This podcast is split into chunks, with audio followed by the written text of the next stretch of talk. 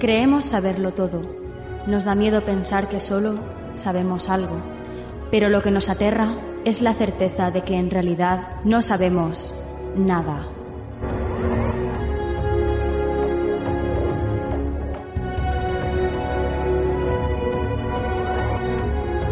Sígueme por los canales que atraviesan la oscuridad.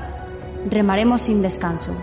Iluminaremos juntos los caminos de la noche, abriéndonos paso por el canal del misterio.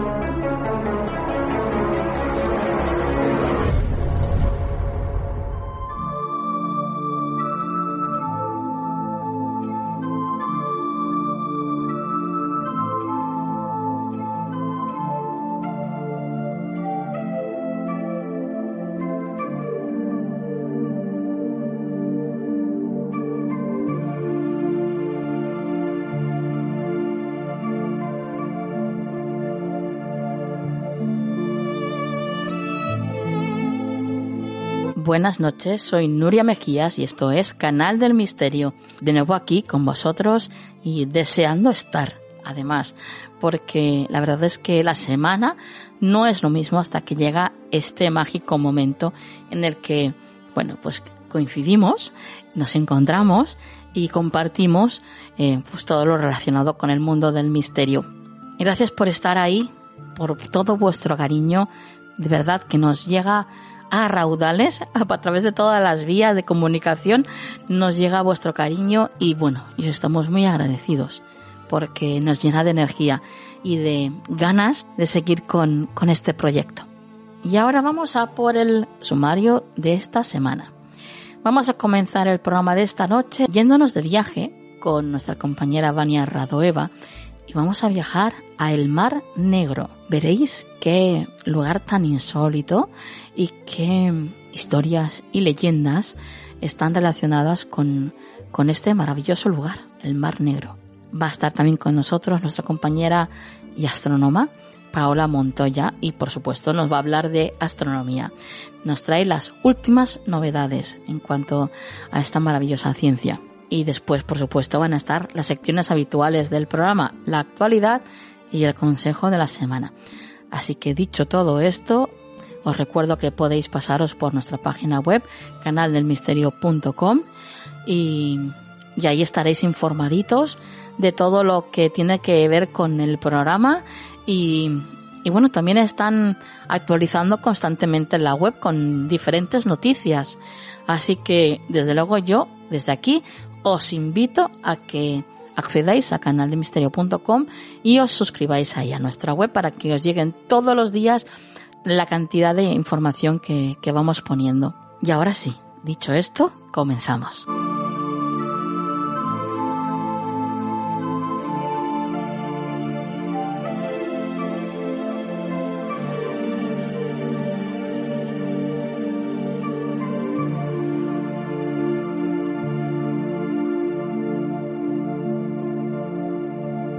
¿Quieres ponerte en contacto con nosotros?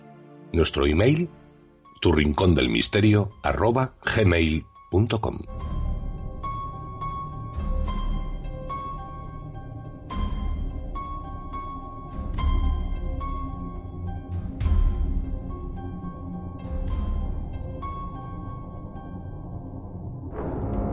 Continuamos con el programa de esta noche y lo hacemos pues viajando, viajando como siempre al lado de Vania Radoeva. Buenas noches, compañera. Buenas noches, Nuria. Saludos a todos los amigos que nos escuchan. bueno, sorpréndenos, ¿a dónde nos vamos hoy? ¿Cómo que dónde? Se acerca el verano y vamos a la playa. Ah, bueno. Dicho, al Mar Negro. Uy, qué bien, qué bien. Desde luego. Yo, yo la primera, ¿eh? Me apunto, me apunto. ¿Y qué, qué, es lo que nos vas a contar sobre el Mar Negro? ¿Hay, hay algunos misterios o, o leyendas que puedas compartir con nosotros? Sí, sí, sí, claro que sí, claro que sí. Además, encantado como siempre. Porque hablar solo de playas y mar a los españoles con todo lo que hay alrededor de la península ibérica, pues como que sería un poco aburrido, ¿no? Os contaré las teorías sobre el origen del nombre de nuestro mar, por ejemplo.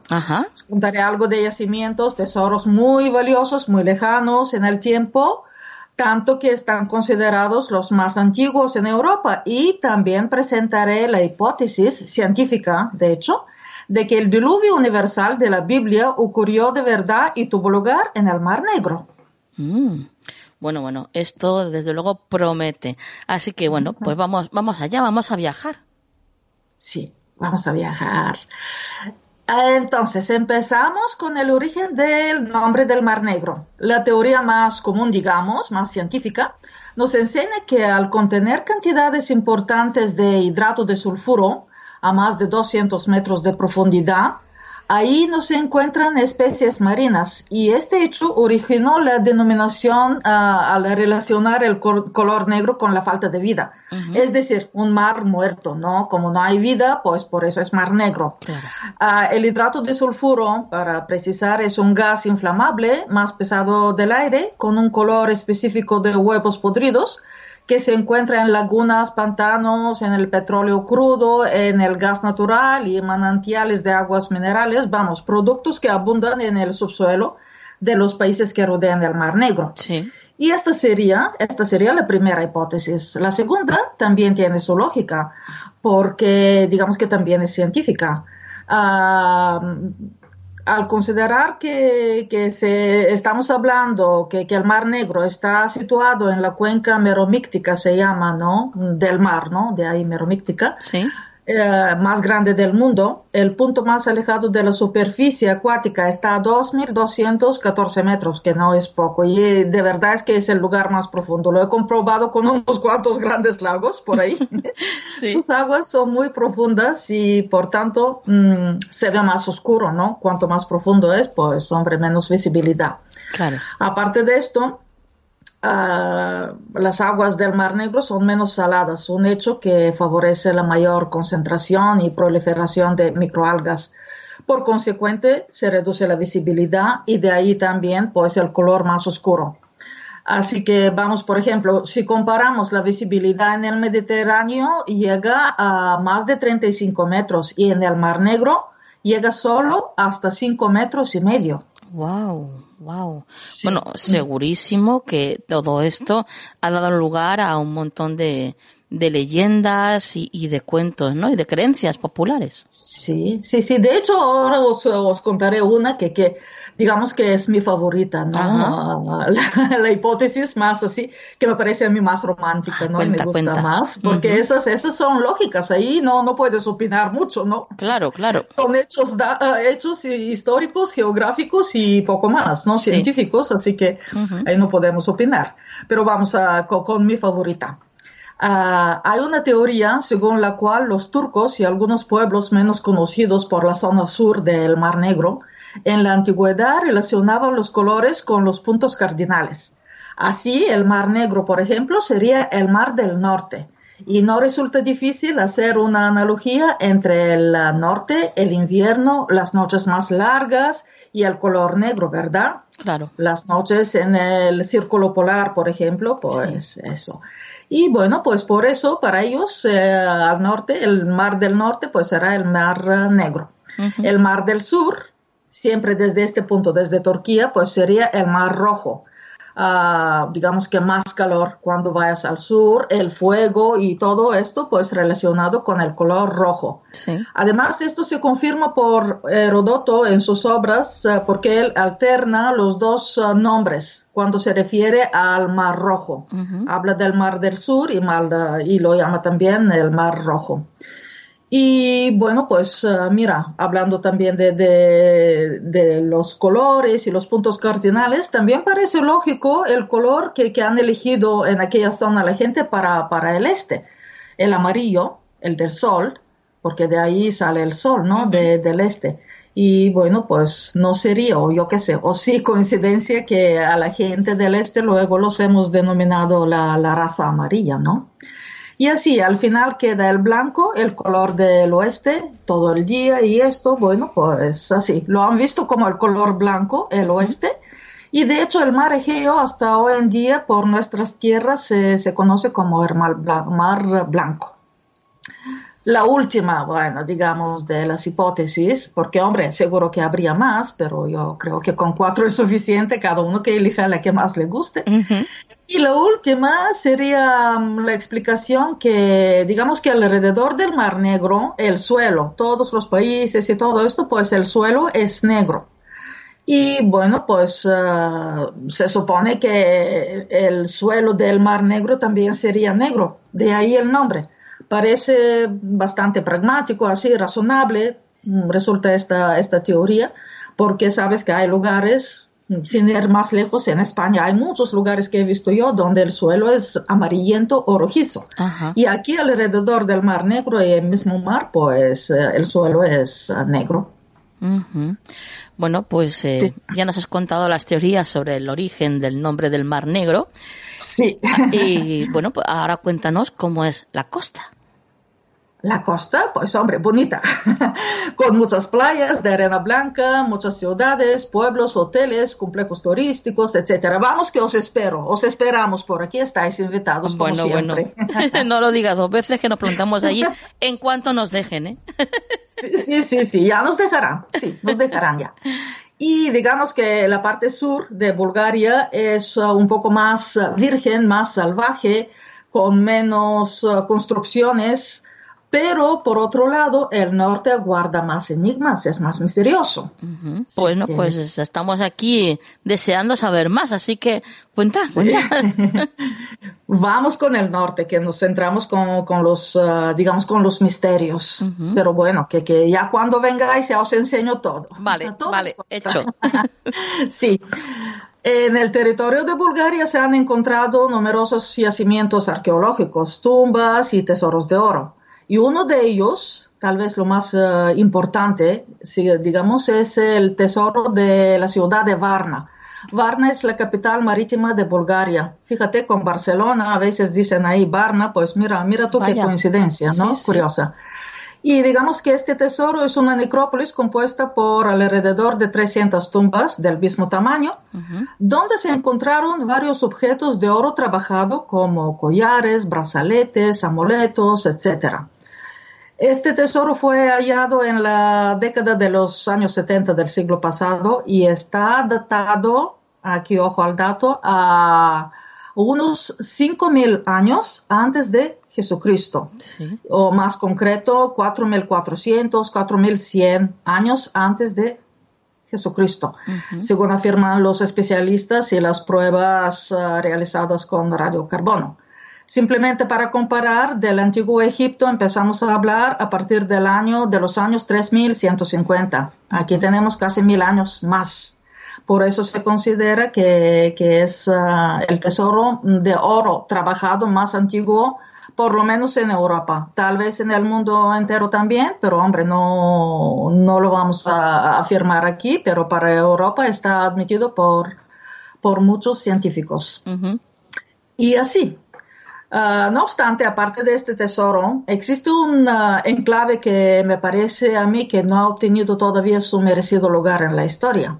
Es un recinto arqueológico en el rincón más noreste de Bulgaria, en la frontera con Rumanía si te imaginas así un poco el mapa de, de, nuestro país. Sí, sí. Se trata de un lago, el lago de Durankulak se llama, y lo curioso ahí es que se encontraron indicios del primer protoalfabeto en Europa, al igual que los primeros asentamientos, digamos, las primeras casas de una planta, los primeros vestigios de pueblos y de vida sedentaria.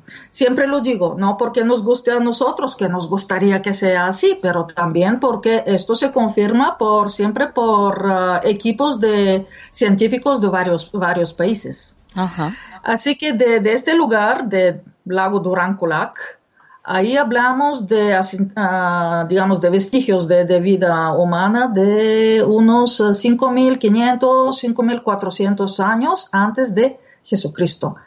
Las excavaciones ahí, los descubrimientos, eh, empezaron los años 70, a ver si me acuerdo, sí, 1974, sí, exactamente, empezaron en aquellas fechas, ¿no? Los, ah, digamos, las ah, excavaciones.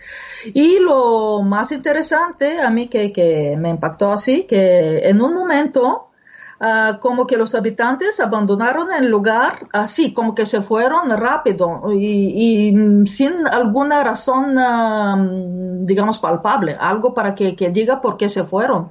Porque no encontraron los científicos indicios ni de enfermedades, ni de plagas, ni de cambios climáticos, ni de en referencia a la temperatura, digamos, ni de incendios, nada. Simplemente la gente se fue de ahí y dejó ahí las casas y las bases de, sus uh, pueblos. Pero se sabe, ¿se sabe algo de lo que ocurrió allí?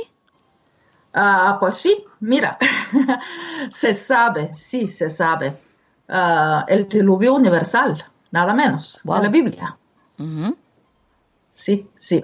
Así que vamos a argumentar, porque consideran muchos científicos que, que, esta fue la razón para que desaparezca este, este pueblo por ahí. Sí. En el año 2001, una expedición de National Geographic dirigida por uh, Robert Ballard, el descubridor de Titanic, se adentró en el Mar Negro por la parte de Turquía en búsqueda de vestigios de vida humana. Ballard comenzó esta aventura influenciado por la hipótesis de dos norteamericanos, William Ryan y Walter Pittman, de la Universidad de Colombia, y de un científico búlgaro, Petko Dimitrov, según la cual, la teoría, ¿no? La hipótesis, el diluvio existió y tuvo lugar en el Mar Negro. Así, bueno, la hipótesis fue lanzada en el año 1996 en New York Times los tres científicos afirman que hace unos 5.600 años, más o menos la época de los asentamientos antes de Jesucristo, el calentamiento de los polos provocó una drástica subida de las aguas en el Mediterráneo, que por su parte llevó a la inundación, digamos, entre comillas, del Mar Negro, ¿no? Y por entonces aquello, el Mar Negro, pues era un lago de aguas dulces, aguas dulces. Las masas de aguas saladas llegaron a través de los dos estrechos de los Dardanuelos y el Bósforo, siendo este último la conexión más inmediata entre los dos mares. Según uh, William Ryan, Walter Pittman y Petko Dimitrov, el nivel de las aguas en el Mar Negro en aquella época, imagínate, subió unos 150 metros. Wow. Y esto es curioso, sí. Esto es curioso. Para mí, a mí me resulta significativo, ¿no? Este, este, um, este dato. Sí. Porque por la ya mencionada más arriba existencia de hidrato de sulfuro en las profundidades a más de 200 metros y la falta de fauna marina cuando hablé del origen del nombre, ¿no? Del mar, dice que sí, ¿no? A más de 200 metros, pues no hay vida. Teniendo en cuenta que esta sustancia, el hidrato de sulfuro, se encuentra en lagunas y lugares pantanosos, pues no parece tan difícil imaginarse como las aguas saladas se han superpuesto por, uh, bueno, superpuesto por encima de las aguas dulces y se han llevado este gas abajo. Claro. Y por eso no hay vida en las profundidades del Mar Negro. De hecho, sigo con los datos curiosos, ¿no? De hecho, la salinidad se llama, ¿no? Salinidad. Salinidad, sí. sí. ayúdame a veces porque claro. se me atragando. Sí. La salinidad aquí es entre 18 y 22 prómiles hablamos del Mar Negro, mientras que en los océanos llega a 30, 40 prómiles. Fíjate tú qué diferencia, casi el doble, ¿no? Sí, sí. Así que sí. En el fondo del Bósforo, por ejemplo, se, se, se, han descubierto indicios de vida de especies de aguas dulces, como conchas y algas. Otras cosas poco puede encontrarse, ¿no? Porque eso es lo que más aguanta. Y bueno, pues ah, digamos que la teoría de, esos científicos, de los tres, de los norteamericanos y el búlgaro, sitúa la furia natural hasta el mar Caspio, incluso, no solo hasta el uh, mar Negro. si, la gente mira el uh, mapa, pues verá que, bueno, que el mar Caspio está está justo eh, al este del Mar Negro. Sí, sí. Que el Mar Caspio, según su ubicación, rodeado de tierra por todos los lados, es un enorme lago, pero tiene sus aguas saladas a pesar de alimentarse de las aguas dulces de varios ríos. Ahí, ahí entran muchos ríos y grandes ríos. De ahí, ahí no hay acceso al mar y todo esto, pero no obstante, el agua en el mar Caspio también está salada. Este mar se encuentra a 28 metros por debajo del nivel del mar y la distancia entre él y el mar Negro, pues en línea recta no superaría, digamos, los 500 kilómetros en la franja terrestre más estrecha, por ejemplo. Cabe destacar también que la salinidad aquí es de solo 12 promilés. Y aquí allá la, la, curiosa secuencia, ¿no? 37, 39 promilés en el Mediterráneo, salinidad. 18, 22 en el Mar Negro, 12 en el Caspio y menos de 5 en el Mar de Aral, que es otro lago de dimensiones así considerables en el continente asiático, que se encuentra al este del Mar Caspio, pero que hoy en día casi está desaparecido por la actividad humana. Así que fíjate tú, estos son un poco los datos. Oye, Vania, ¿y encontró algo Robert Ballard durante su expedición? Sí, sí, encontró. Animado por los descubrimientos que apoyaban la tesis del origen dulce del Mar Negro, ah, él se adentró con un submarino en las aguas cercanas a la orilla de Turquía. Decidió entrar uh, desde ahí. Los resultados no tardaron en aparecer. ¿ah? Vestigios de vigas de madera trabajadas, ramas de árboles y una estructura cubierta de barro parecida a una casa. Y todo esto, todos ellos, se encontraban a 95 metros por debajo de las aguas, en la profundidad ¿no? de, las aguas. Y bueno, todo esto sorprendió al mundo entero. Para mí fue sensacional, ¿no? Es un descubrimiento que, que bueno, que, que, a mí desde luego me emociona así mucho, me parece muy interesante. no sé por qué no siguen, por qué no siguen con esto. Ah, de hecho, la falta de oxígeno a esas profundidades explica la buena conservación de los objetos mencionados. Y, y bueno, y espera que, que hay más. A unos 10 kilómetros de la orilla se encontraron restos de utensilios de cerámica. Las pruebas de, con el carbono 14 datan esos hallazgos a unos 7000 años antes de Jesucristo. Y si nos fijamos, esto es bastante antes que el diluvio de, de los americanos y de, del búlgaro, ¿no? Con lo cual, pues es lógico que antes había gente que vivía por ahí y luego vinieron las aguas, ¿no? Del Mediterráneo.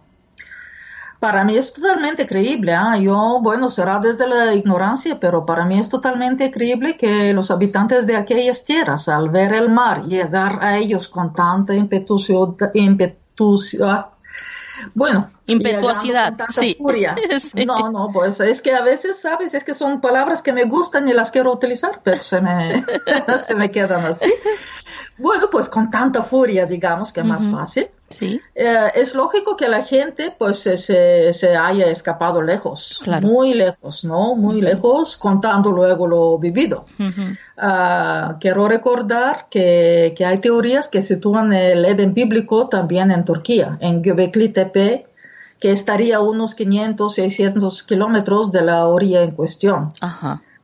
Así que, bueno, pues desde ahí hasta Egipto, el Mar Rojo, mm, me parece a mí que no queda mucho. Claro.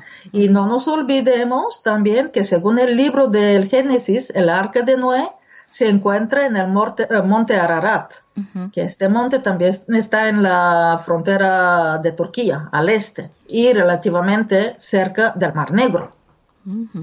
Bueno, bueno, bueno. Qué interesante, como siempre todo lo que nos traes y, los viajes que nos haces hacer contigo virtualmente, Vania.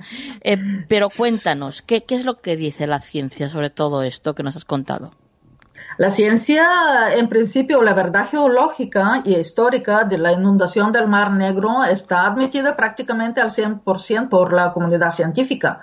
Vamos, que, que, se admite el calentamiento de los polos, se admite que el mar, uh, el Mediterráneo se, habrá subido el nivel de, de, las aguas y que haya llegado hasta el Mar Negro.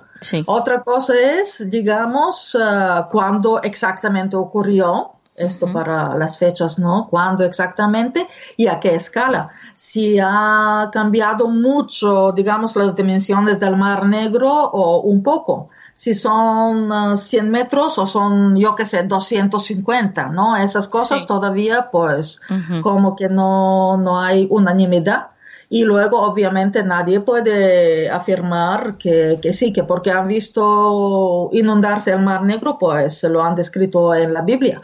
Pero bueno, digamos que la parte científica, la parte geológica histórica está prácticamente, eh, sí, uh, aceptada por los científicos. Bueno, bueno, bueno, qué interesante. Seguro que descubrimos dentro de poquito más cosas relacionadas con, con esto. Vania, sí. como siempre, es, es un placer el tenerte en el programa, el poder viajar contigo y desde luego tenemos que recordar a todos los oyentes que, bueno, pues eh, esto que tú nos cuentas y muchísimas cosas más lo pueden encontrar en tu libro, Un viaje hacia Bulgaria. Sí, el placer siempre es para mí. Yo siempre encantada de compartirlo con gente que, que tenga las mismas inquietudes que, que yo, que, y bueno, y siempre dispuesta a contar y bueno, a estar con vosotros porque bueno, porque esto me carga con mucha energía positiva. Qué bien. Y me encanta. Qué bien. bueno, y referente a mi libro, sí, yo describo todo esto, lo, lo he contado en el libro y muchas cosas más. Se llama Un viaje hacia Bulgaria, así para que sea fácil de memorizar. Y bueno, la editorial Chiado Books existe en formato digital, así que bueno, y el contacto conmigo a través de Facebook, Vania Radoeva, si me buscan, yo contesto a todos los amigos que, quieren saber algo sobre Bulgaria sobre mí o simplemente se quieren poner en contacto conmigo. Bueno, eso desde luego doy fe de ello, porque además es que eres eh, inmensamente amable. Eres ah, muy generosa, Gracias. Además, esto es recíproco, así que. bueno, el pues mundo es como un espejo, ¿no? Decía sí que es verdad. Sí que es verdad, sí. Así es. Compañera, hasta la próxima. Hasta la próxima, un beso a todos.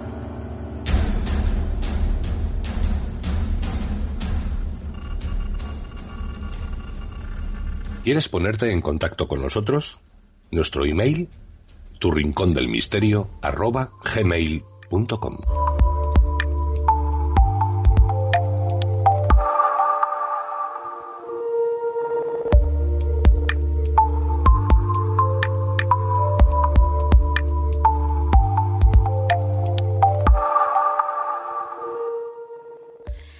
Nos encontramos ya en la actualidad y ya está con nosotros, como siempre, María Toro. Buenas noches, María. Buenas noches, Nuria. Comenzamos con el primer titular. Dice así, crean con impresión 3D y células musculares nuevos robots vivos. Sí, Nuria, eh, esto ha sido en el Instituto de Bioingeniería de Cataluña, donde han desarrollado una nueva generación de robots de algo más de un centímetro de longitud y formados por una parte artificial y otra de células vivas, llamados biobots. Y la novedad es que la parte artificial está creada con un esqueleto fabricado con una impresora 3D y utilizando un polímero bastante elástico llamado PDMS. La estructura del esqueleto es asimétrica, que es lo que le permite desplazarse cuando se lo presiona y funcionar como un muelle. El movimiento crea un bucle que se retroalimenta con la fuerza que le devuelve el muelle, provocando además que las células se ejerciten de forma independiente, como si tuviera capacidad de autoentrenamiento. Estos biobots pueden moverse a una velocidad de 3,32 centímetros por minuto, que parece lento, pero son más rápidos que la generación anterior. Además, pueden deslizarse cuando se encuentran cerca del fondo de un recipiente. ¿Y para qué sirven? Te preguntarás. La aplicación a corto plazo es imprimir células musculares humanas y añadirle estos principios activos en PDMS para que las personas con distrofias musculares o con músculos envejecidos puedan recuperar la fuerza y mejorar la elasticidad de sus músculos. También servirán para la regeneración muscular o de las fibras. Actualmente las prótesis para un dedo, por ejemplo, son rígidas, pero con estos biobots se podrán crear prótesis híbridas con partes blandas y partes rígidas y utilizando las propias células del paciente para así evitar posibles rechazos. Aunque para esto, Nuria, eh, parece que hay que esperar, pues faltan algunas pruebas. Eh, según Samuel Sánchez, uno de los líderes de esta investigación, ya hay empresas y hospitales muy interesados en este proyecto, cuyos resultados se publicaron en la revista Science Robotics.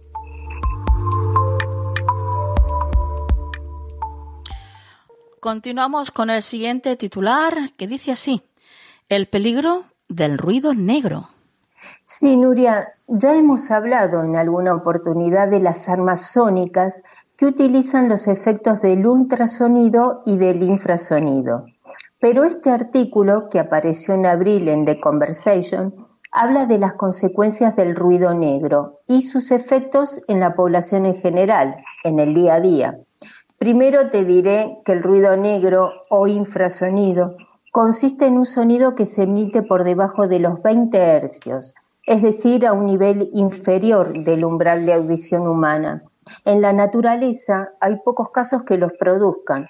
La mayoría son consecuencia del uso de máquinas de todo tipo, desde motores de vehículos en marcha a equipos de climatización o el movimiento de las ruedas de los vehículos, sobre todo en autobuses, tractores, cosechadoras y también los camiones en carretera, que no solo lo sufren los conductores, sino también las personas de las viviendas cercanas. Los que perciben el infrasonido y según su frecuencia lo describen como una sensación de estallido, sonido áspero, silbido, de movimiento de las membranas timpánicas, y otro tipo de sensaciones desagradables. Sucede que la frecuencia de las ondas infrasónicas coincide con la frecuencia de resonancia biológica de nuestros órganos internos, como los pulmones, el corazón, el diafragma, y en mayor medida en el sistema nervioso central. Eso implica que estas ondas pueden hacer que las células de estos organismos oscilen y, perdón, de estos órganos eh, oscilen. Y esta vibración provoca un aumento de temperatura no deseado que nuestro organismo recibirá como dañino. Como consecuencia nos haría sentir mal, provocando estados de ansiedad, fatiga, náuseas, alteraciones cardíacas, ilusiones ópticas y, aunque no tan frecuentes, pérdidas de la audición y del equilibrio. También se hallaron evidencias de que los infrasonidos de alta intensidad podrían producir el deterioro de los axones de las neuronas. Otros estudios les atribuyen pérdida de concentración y perturbaciones en el sueño. Muchos conductores de camiones afirman sufrir algunos de estos síntomas y para su estudio se reprodujo mediante una grabación las vibraciones que se sufren en la cabina de estos vehículos. Y los participantes afirmaron sentir las mismas molestias. Así que de confirmarse, los infrasonidos podrían explicar por qué, luego de conducir durante horas, sentimos irritación, confusión e incluso una ligera pérdida transitoria de la audición que desaparecen luego de descansar. En otros casos, personas próximas a máquinas industriales que emiten infrasonidos afirman que perciben un zumbido o la sensación de percibir un motor lejano, además de sufrir problemas para leer y dormir, estrés, fatiga, fatiga y hasta agresividad. Como decía al comienzo, casi no los encontramos en la naturaleza. Sin embargo, uno de los pocos casos es que al parecer los infrasonidos acompañan al sonido audible de los truenos, lo que en cierta medida podría explicar por qué algunas personas al escuchar una tormenta padecen taquicardia, miedo o incluso ansiedad.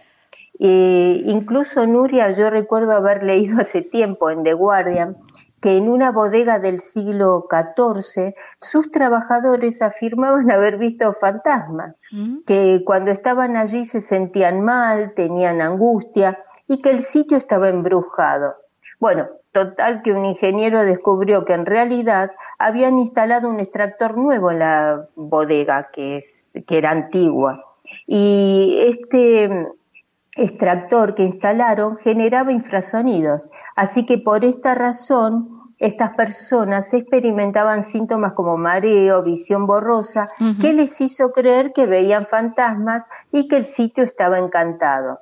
Así que sin dudas hay muchas cosas de las que desconocemos el impacto que tienen en nuestra salud. Claro. Y esta es una de ellas. Así que habrá que estudiarlo más a fondo y realizar sobre todo más estudios sobre el ruido negro o infrasonido, porque a día de hoy no hay muchas publicaciones al respecto. Bueno, bueno, qué interesante. Pues nada, le seguiremos la pista, María. Tus vías de contacto, compañera. sí, os dejo mi Twitter, María Toro Diana. Bueno, pues compañera, hasta la próxima. Hasta la próxima, Nuria.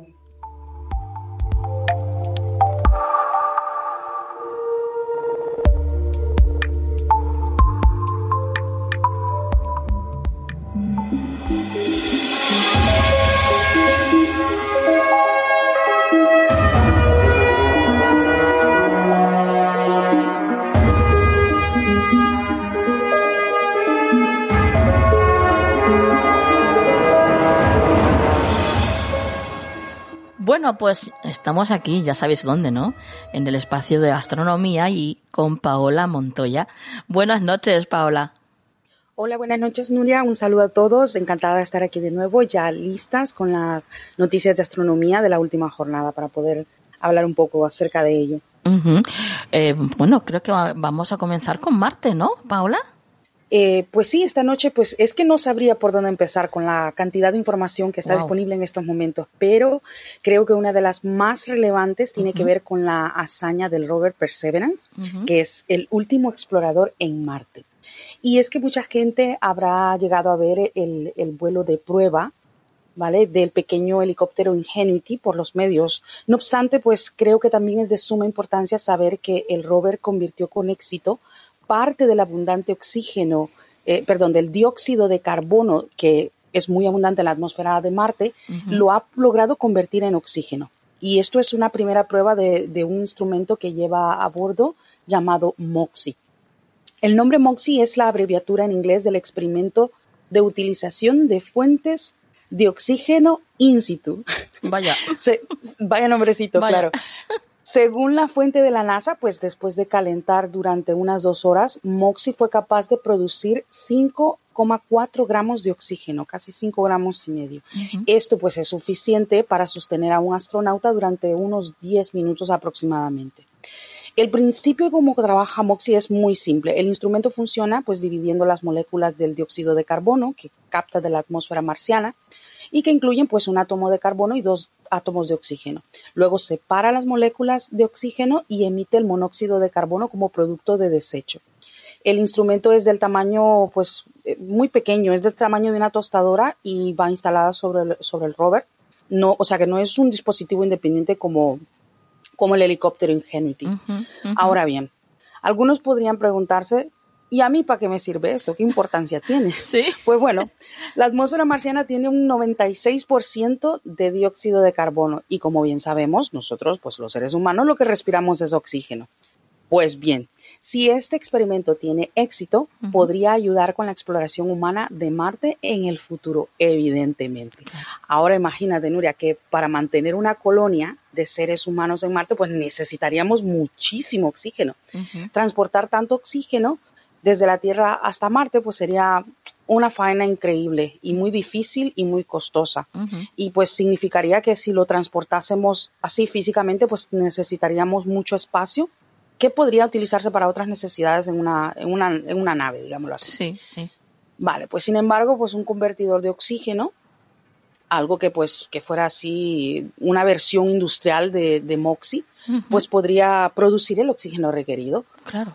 O sea que además de proporcionar el gas vital para que los humanos podamos vivir en Marte, pues estas versiones hipotéticas de MOXIE también podrían convertir y almacenar el oxígeno necesario para el combustible de los cohetes con los residuos de, este proceso.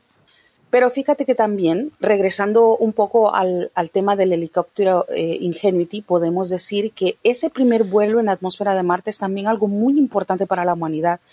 Si lo pensamos bien, Nuria, pues tener dispositivos que nos ayuden a movilizarnos en Marte nos ayudaría a recorrer distancias en menos tiempo, lo cual es fundamental para la exploración y fundamental también para la supervivencia una vez establecidos ahí. Así que también el corto pero significativo vuelo de este aparatito eh, es, historia viva, es, historia que tenemos el privilegio de, vivir para verlo hecho una realidad. Madre mía, madre mía. Y es que parece que cada vez estamos más cerca de ver a esos primeros colonos, ¿no? Llegar a Marte y, y desde luego lo que antes parecía que se hablaba como algo de ciencia ficción, pues ya cada vez lo estamos naturalizando más, ¿no? Es que es así, sí, sí. Ha costado un poco que se hable con, con, normalidad de la conquista de otro planeta, pero es que ya es una realidad cada vez, cada vez más cercana, como, bien, como bien tú dices. Ahora bien, cambiando pues un poco el tema, esta noche también cabe destacar eh, el nuevo hito que ha conseguido la nave New Horizons, la cual dejó eh, la Tierra a principios del año 2006 con la misión de orbitar Plutón y captar imágenes de él.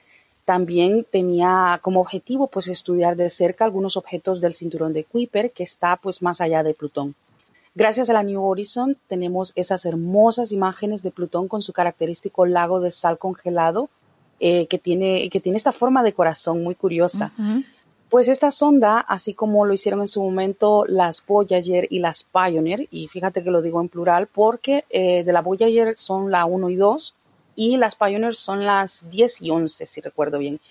Pues esta sonda ha logrado llegar hasta una distancia de 50 unidades astronómicas. Esto es una medida, Nuria, y esta medida es la, distancia entre, entre, la Tierra y el Sol. Pues imagínate que ahora mismo pues, se encuentra a 50 veces esa distancia. Y para que los oyentes puedan hacerse una idea de, de lo grande que es, eh, esta distancia, pues alcanzar esta región remota significa que las comunicaciones entre la nave y, la estación aquí en tierra se retrasan hasta siete horas, incluso viajando los datos a la velocidad de la luz. y es más, fíjate tú, Nuria, se necesitan otras tantas horas para saber si la Tierra pues ha recibido el mensaje. Claro. Y viceversa. Prácticamente ejecutar una orden tarda pues unas 14 horas. Va así como, como trámite burocrático. Bueno, sí, los trámites burocráticos van un poco más lentos todavía. Vale, pues, pues eh, ah, yo creo que con eso todo el mundo lo tiene clarito. Sí, sí. Pues bien, el récord de distancia lo ostenta la Voyager 1, eh, que es el objeto creado por el ser humano que ha llegado más lejos, pero la New Horizon es la que viaja más rápido se mueve a la friolera de 58.500 kilómetros por hora. O sea, es la nave más rápida que ha creado el hombre. Los sistemas de la nave pues se mantienen en excelentes condiciones según los expertos y, continúan recopilando datos sobre el viento solar y el entorno espacial que, que, está en el cinturón de Kuiper donde se encuentra en este momento. Ahí pues permanecerá activa y enviando información hasta finales de la década de 2030. Ya luego pues ya verán qué hacen con ella. Por último, Nuria, la última noticia de la noche que te voy a comentar es de Próxima B. Próxima B es una de las estrellas del sistema estelar Alpha Centauri, que es la estrella más cercana a la Tierra. Y la noticia nos cuenta que en el año 2019 los astrónomos eh, de nueve telescopios eh, aquí en, en, la Tierra pues aunaron esfuerzos para observar esta estrella durante 40 horas seguidas. Y han tardado años en analizar los datos, imagínate desde esa fecha, 2019 hasta ahora. Eh, pues se han analizado ya los datos de esas observaciones, pero hay una cosa bastante eh, clara eh, que ha quedado de, como resultado de, de, estos estudios, y es que si los exoplanetas de este sistema solar pues alguna vez tuvieron vida, esta no pudo durar mucho. Ajá esa es la conclusión. Y en esas 40 horas de observaciones, eh, los investigadores captaron pues numerosas llamaradas solares y tremendas explosiones en la superficie de esta estrella que es, un, es clasificada como una enana roja. Y recordemos pues que se encuentra a tan solo cuatro años luz de distancia de la Tierra. Y pues eh, se, en una de ellas se captó eh, una frecuencia, un tipo de, explosiones en un espectro magnético que es de altísima, eh, vamos, que es una de las más eh, poderosas. Y no se había visto hasta ahora. Lo que sucede, Nuria, es que no todas esas frecuencias son necesariamente ionizantes, por lo tanto, esto significa que no son tan peligrosas para la vida, ¿vale? Pero este descubrimiento hace sospechar a los astrónomos que Próxima B libera su energía a un ritmo de varias de estas explosiones diarias. O sea, imagínate tú que esto sucede constantemente. Claro, si tuviese algún momento en el que no sucediera, pues la vida se podría dar en un corto lapso de tiempo durante un momento, durante un tiempo, pues los, los eh, investigadores pensaban y se albergó una esperanza de que pudiera haber vida en Próxima B. Aquí lo hemos comentado muchas veces y este planeta pues ha sido clasificado como, como muy posible para albergar vida. Pues más que todo porque es un planeta rocoso que orbita una estrella con una masa muy similar a la de la Tierra y encima pues en una zona de habitabilidad. Ajá. Aunque fascinante desde el punto de vista de la astrofísica, Nuria, el temperamento explosivo que detallan los astrónomos en este nuevo estudio es una mala noticia para la astrobiología, porque significa que los exoplanetas alrededor de esa estrella pues, sufren un, bombardeo continuo de radiación que no es compatible con la vida como tal, o sea, como la conocemos. Aunque podríamos llevarnos sorpresas, porque sí que, que pueden haber organismos como los extremófilos que puedan vivir en condiciones de extrema radiación. Pero de momento parece, Nuria, que Próxima Centauri pues cada vez nos da menos razones para albergar estas esperanzas de que vayamos a encontrar vida en este sitio y al que podríamos llamar o podríamos verlo casi como el patio trasero de, de, nuestra galaxia. Sí, sí. Más o menos. Madre mía, qué interesante, qué, qué fascinante. Nos deja siempre aquí alucinados con todo lo que nos cuentas, Paola cómo avanza, ¿verdad? El tema de la astronomía. Todo esto va acelerando. Es que una cosa tras otra. Yo es que ahora tengo que escoger y resumir qué, qué es lo que vamos a, a, tomar como más importante, correcto, porque son, son muchas cosas. Sí, Estamos viviendo tiempos muy interesantes. Bueno, bueno, Qué, qué, privilegio, qué bien. Y qué privilegio tenerte a ti para que puedas venir aquí y estar con nosotros y que nos lo cuentes de una manera tan sencilla y, y para que todos pues podamos comprenderlo. La verdad es que es, es un gustazo, Paola. Eh, compañera, ahora tus vías de contacto. Muy bien, me pueden eh, encontrar en Twitter como Pao Montoya29. También estoy en Instagram como Paola Montoya29 y en Facebook como Paola Montoya Online y también en la Administración de Astronomía en tu bolsillo. Pues compañera, hasta la próxima. Hasta la próxima un saludo a todos.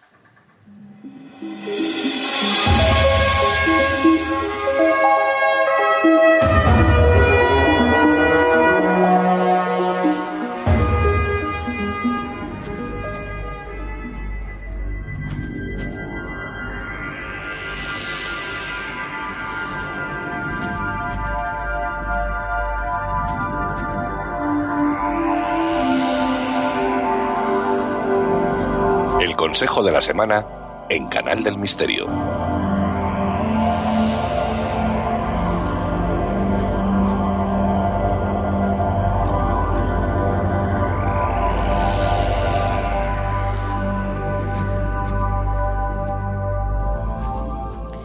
Pues ya estamos acompañados de Juan Perdomo. Buenas noches, Juan.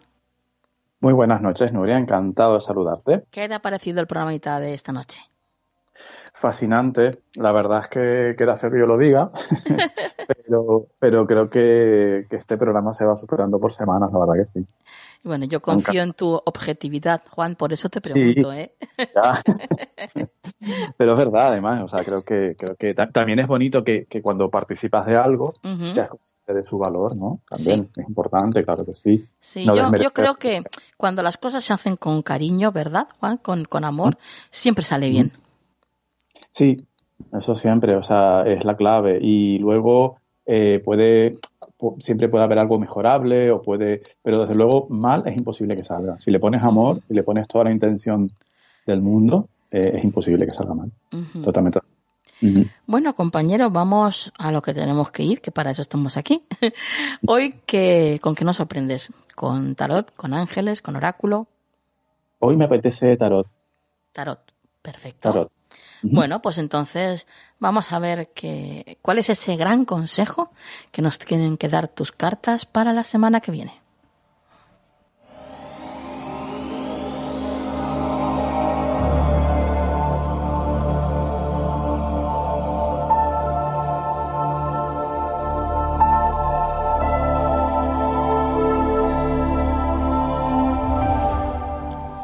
Dinos, Juan. Pues mira, Nuria, un gran consejo, efectivamente, porque lo que tengo aquí delante es eh, nada más y nada menos que el arcano 20, el juicio. Así que, perdón, esta semana el consejo es una vuelta de tuerca, una revisión, una reforma a nivel interna, a nivel emocional, a nivel mental, incluso a nivel espiritual. El juicio representa a Nuria como un despertar, una resurrección, eh, un cambio de paradigma, un cambio de, planteamientos en nuestra vida que muchas veces es necesaria o es necesario ese cambio para que podamos seguir evolucionando, avanzando. El juicio nos invita esta semana, Nuria, como consejo a no quedarnos en la superficie de las cosas, a ir más allá, a replantearnos, como digo, lo que son pues mis valores, mi filosofía de vida, la forma en la que yo estoy haciendo mi camino en definitiva, porque, porque no es que lo esté haciendo mal, un poco a colación de lo que decía hace un momentito, no es que lo esté haciendo mal, seguro que lo estoy haciendo bien, pero seguro que hay cosas a las que no le he prestado la suficiente atención y son mejorables o me pueden permitir una mejora de actitud, de vida, incluso de salud. Pero el juicio muchas veces viene también como a pequeño tironcito de, orejas de la, de la vida, decir, oye, que no te estás cuidando lo suficiente a cualquier nivel, ¿no? Físico, emocional, etcétera. Entonces, el consejo de esta semana, Nuria, para mí es muy bonito muy revelador, porque el juicio justamente también nos habla de revelaciones, de conocimiento, de cosas que se nos ponen delante para nuestra, nuestro mayor bien. Y por tanto, para mí el consejo de la semana sería, abre los ojos, observa, sin agobiarte, sin, sin estresarte, sin cuestionarte más allá tampoco, ¿no? O sea, esto no es decir, uy, a ver qué agobio, qué estaré haciendo mal. O no, no, simplemente en conciencia, obsérvate, intenta ser un poco un observador objetivo y mira a ver qué es lo que la vida te está diciendo que puedes cambiar, Nuria. Que seguro que tenemos muchas cosas que podemos, no sé si cambiar, pero seguro que mejorar, eso siempre. Sí, sí, sí, segurísimo, segurísimo. Bueno, bueno, vaya, vaya, pues semanita de reflexión y bueno, seguro que lo llevamos bien. La verdad es que nosotros nos amoldamos y nos adaptamos a todo. Claro, ¿no? Además, el juicio cuando llega, Nuria, nunca es una presión, nunca es un agobio, ya digo. Simplemente es que tú tomes conciencia de eso y ya la vida es el resto.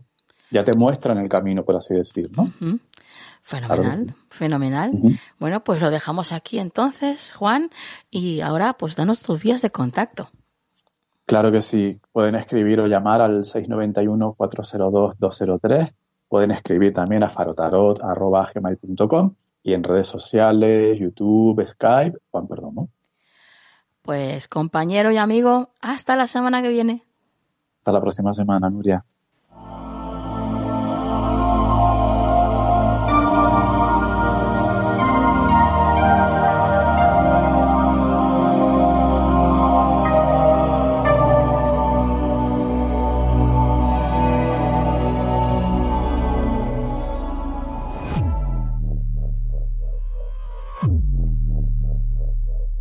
Bueno, bueno, bueno, que llegamos al final ya del programa. ¡Ay, qué rapidez! Esto se pasa cada vez más rápido, Dios mío. El tiempo vuela. bueno, qué maravilla. Eso es porque lo pasamos fenomenal, ¿verdad?